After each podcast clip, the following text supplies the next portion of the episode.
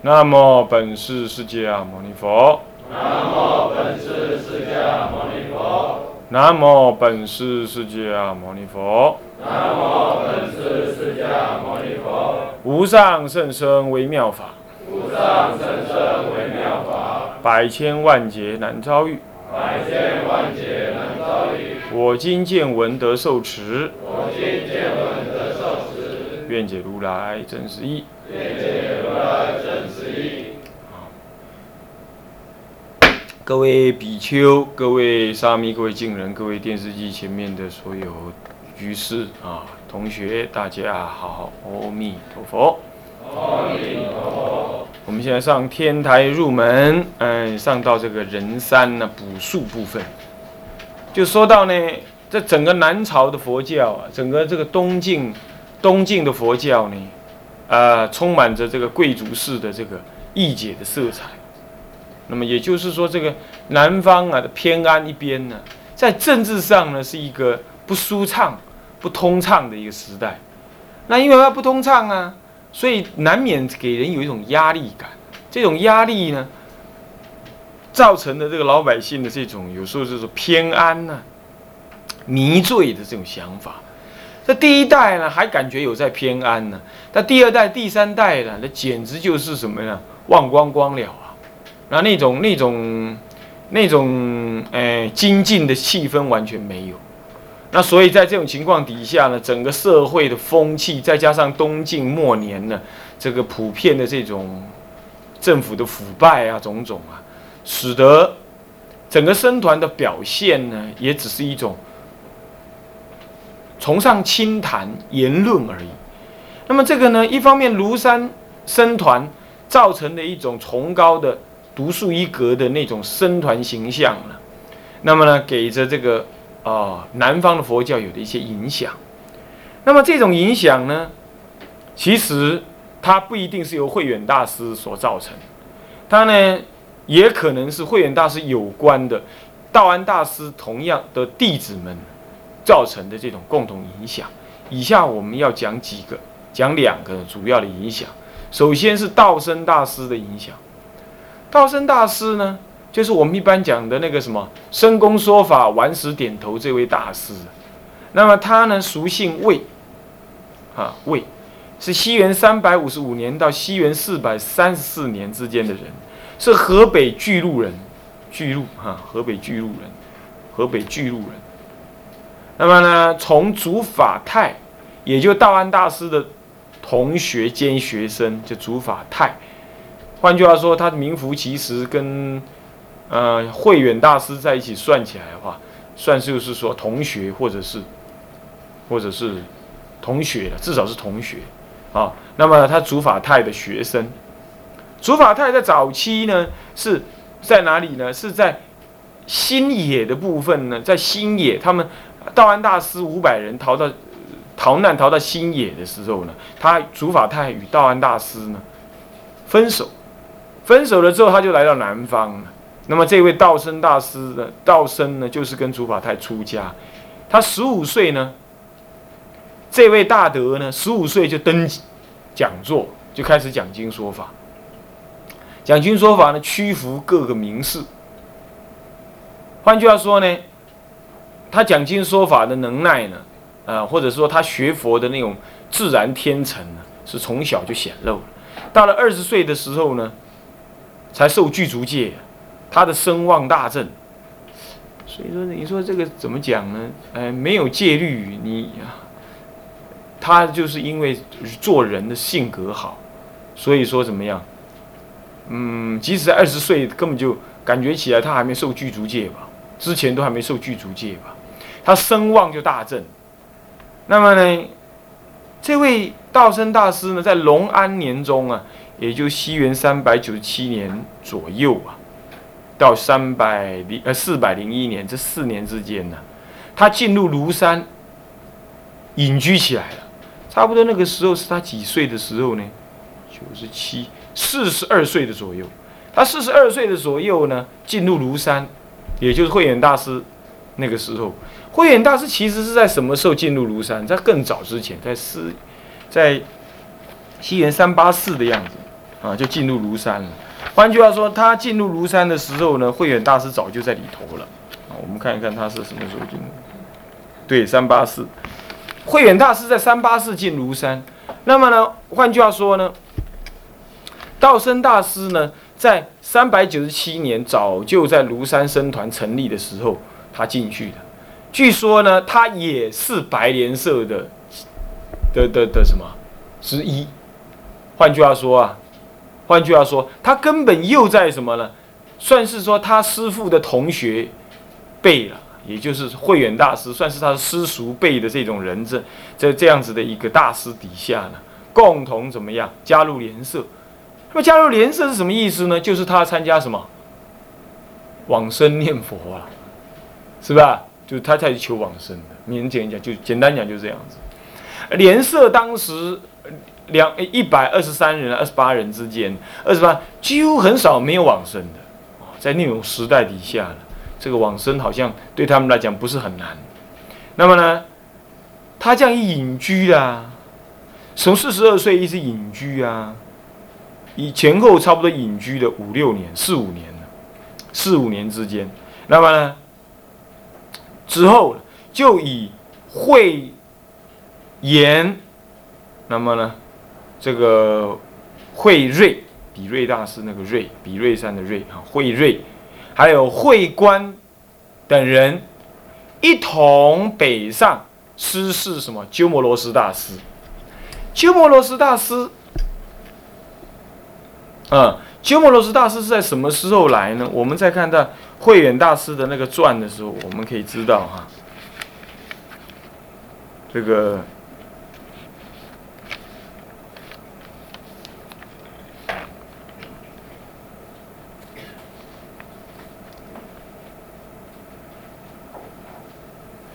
是啊，四零一年，慧远大师是在四零一年来到中国。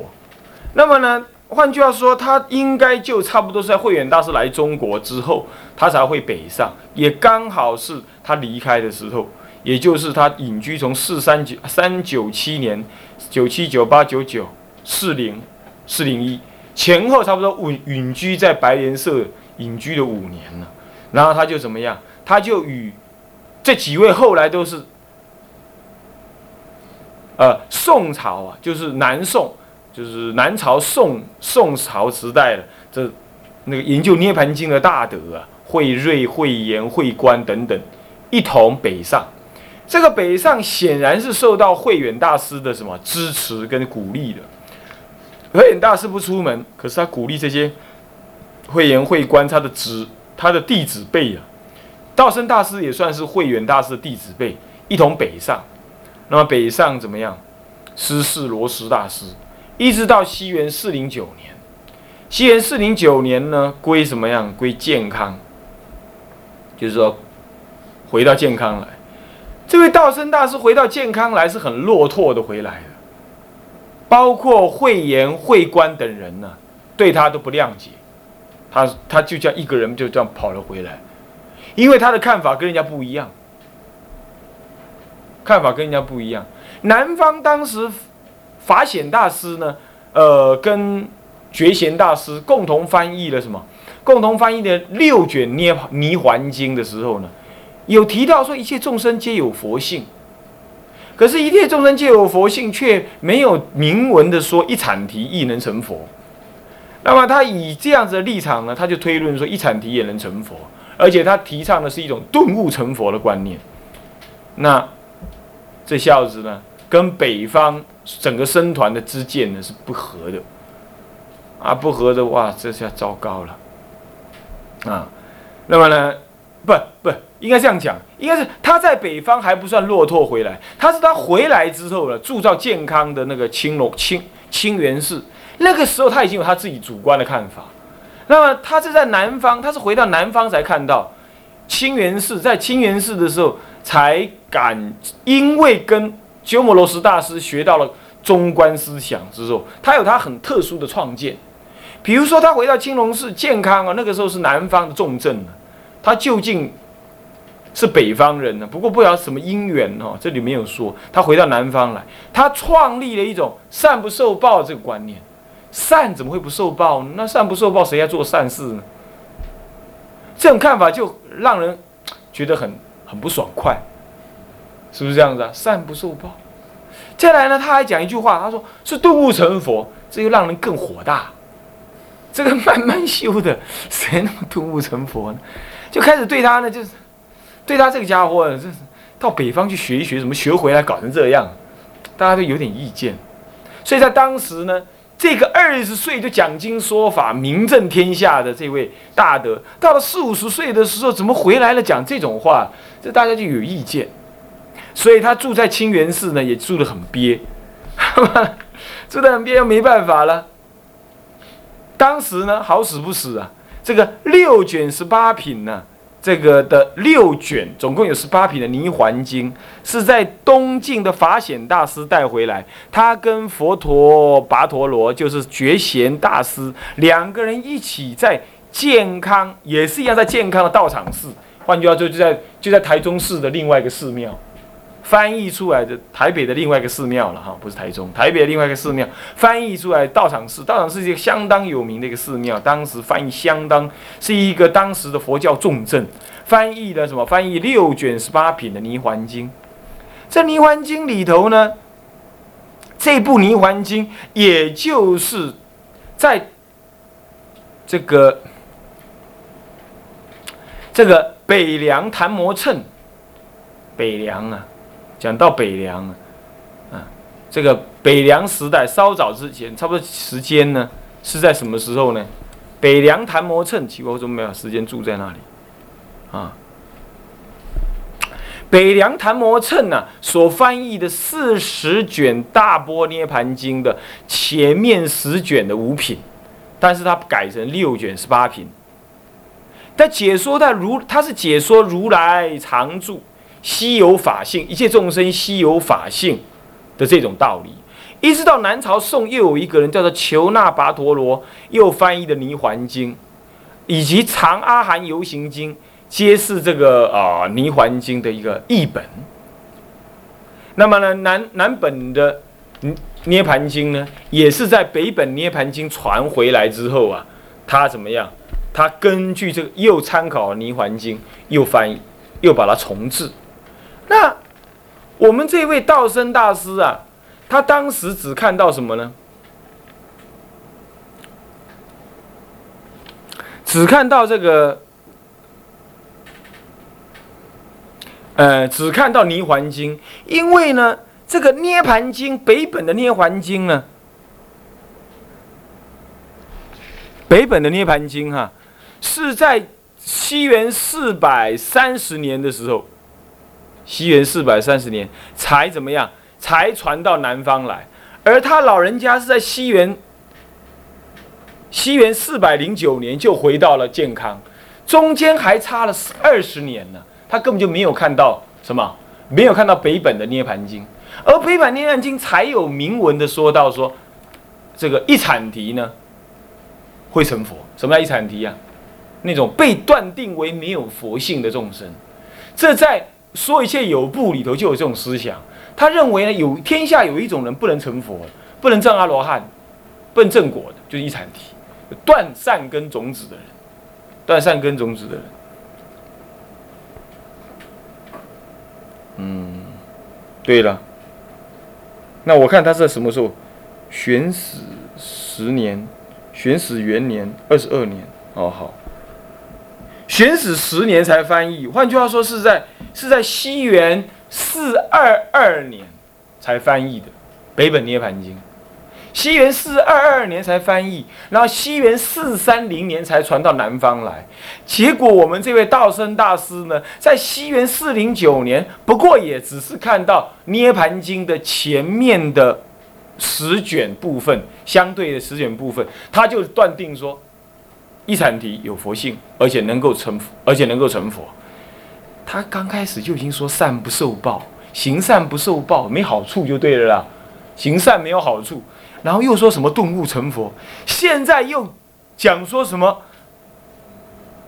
这个这个一禅提也能成佛，惹得南方的人抓狂，就怎么样告到皇帝那里去。他说的道生小儿，这个呢自己呢。唱这个一阐提能成佛意呢？这个这个违背经论，邪说惑众，应该把他赶到边地去，不要让他呢继续在这里妖言惑众。你看，你觉得这个话怎么样？这话你听起来觉得怎么样？啊，不好！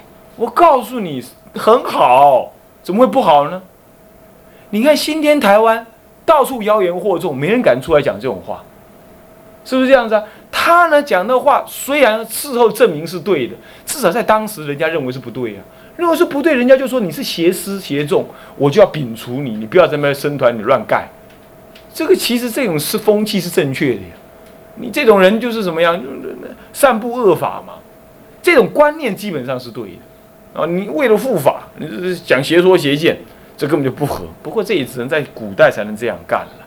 现在据说有那个某年轻法师批评某一个，我们觉得实在是很那个那个点点点的那个那个晚代出家的这个法师，批评了半天呢，结果他那个那个那个晚一点出家那个法师根本就晚，绝对比我还晚呢，也比法华师还晚。叫他出家人，他就找了一个什么，找个律师去告他。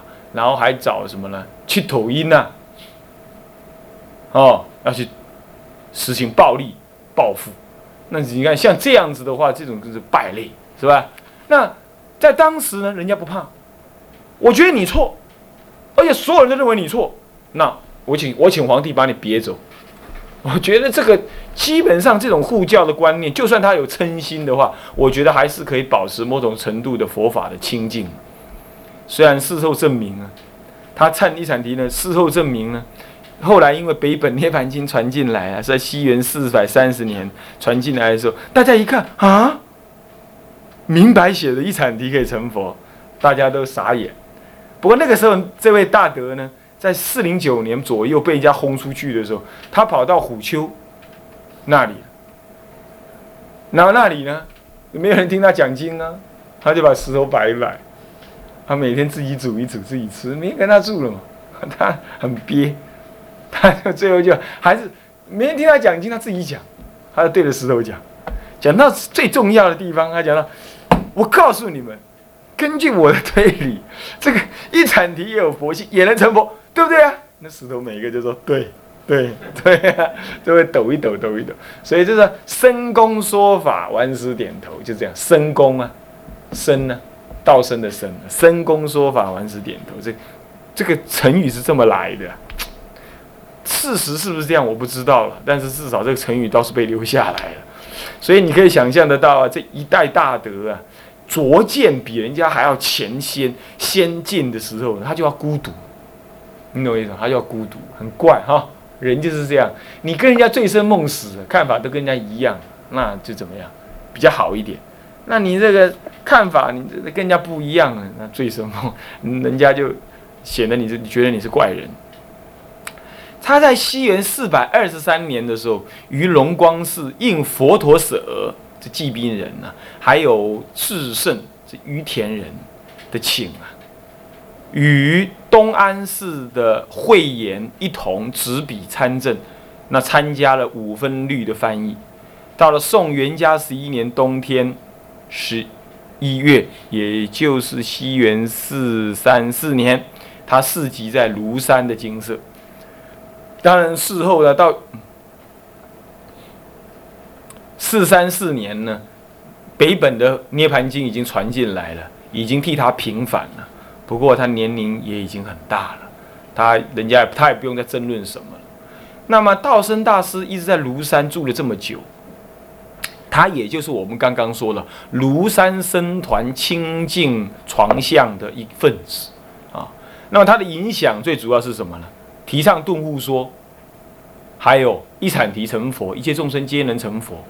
这一切众生皆能成佛呢？后来配合《法华经》的为佛一乘的说法呢，就圆收一切众生。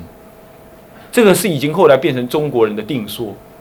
再来呢，顿悟成佛呢，被法天台宗。禅宗所沿用，所以呢，后来的人就认为顿悟成佛是可能的，这也是是道生大师的创建，他从经文上面得出了这样子基基本来啊。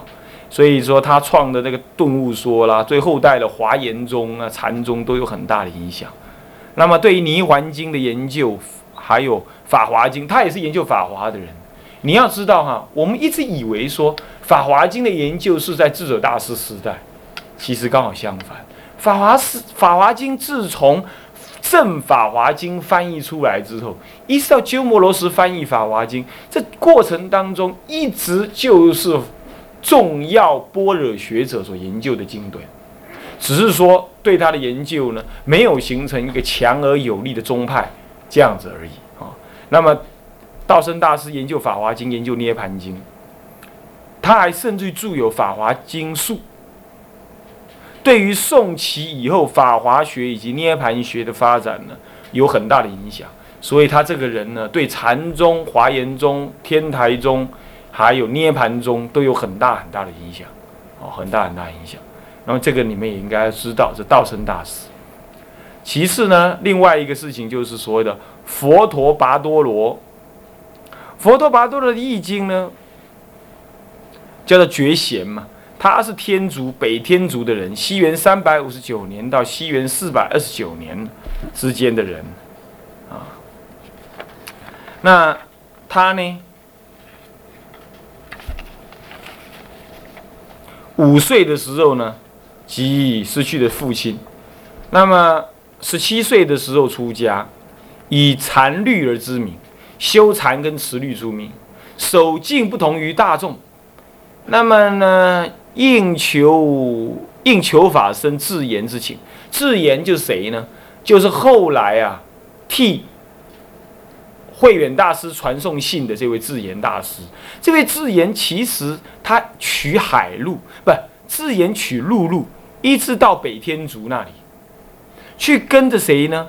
跟着僧杰跋陀，不，跟着佛大仙学禅定，而且很有意思的就是说，自言这个人呢，年轻有为，被慧远大师派出去学，派出去学参学的时候，他一跑跑到了印度去啊，他跟佛大仙学，换句话说，佛大仙是佛陀跋陀罗的师傅啊，而佛大仙当时据说禅定独步北印度。是北印度第一大禅师。那么智言呢？据说是在一两年以内啊，禅定功夫就超越了佛大仙当时的一些主要弟子。所以啊，智言在北印度的禅定功夫啊，也非常的有名，也非常的有名。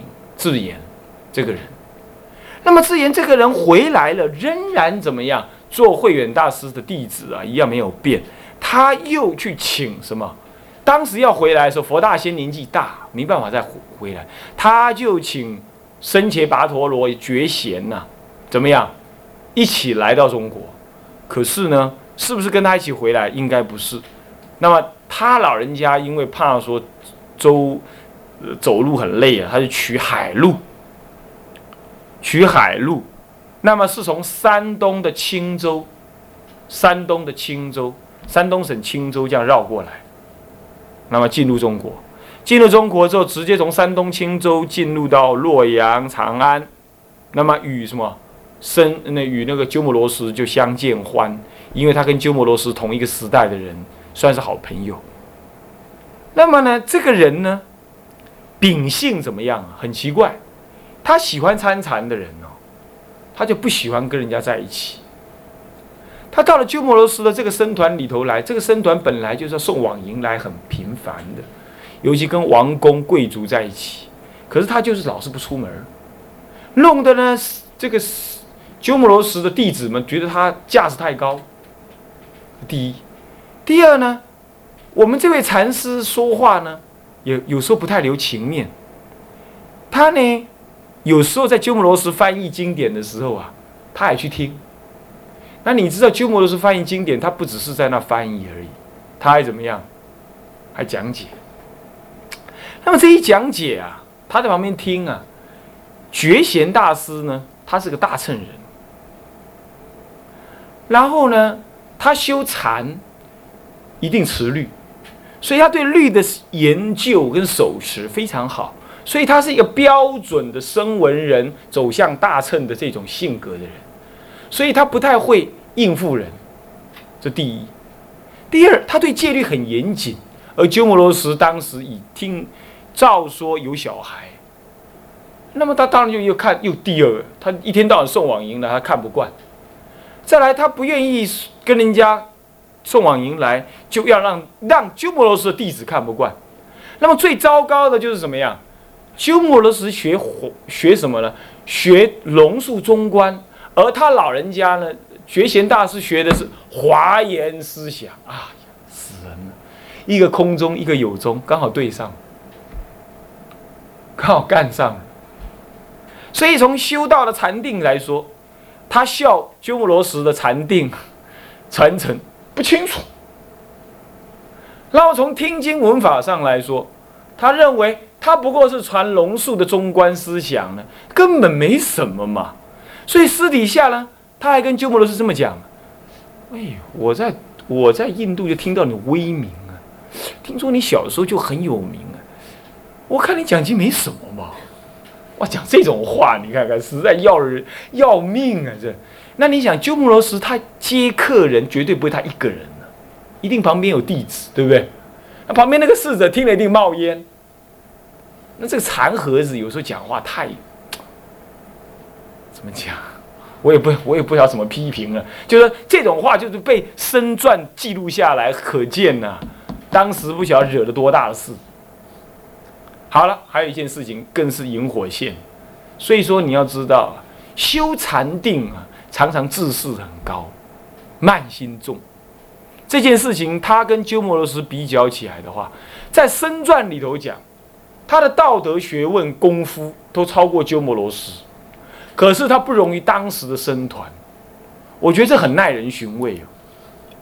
道德啊，如果是声闻的道德啊，他就自己解脱就好了，他可以骂人很凶，他可以对人很狠，但是他就是有解脱有解脱力，你没办法。你看那个谁？大迦叶尊者有没有？他都成为大尊者了。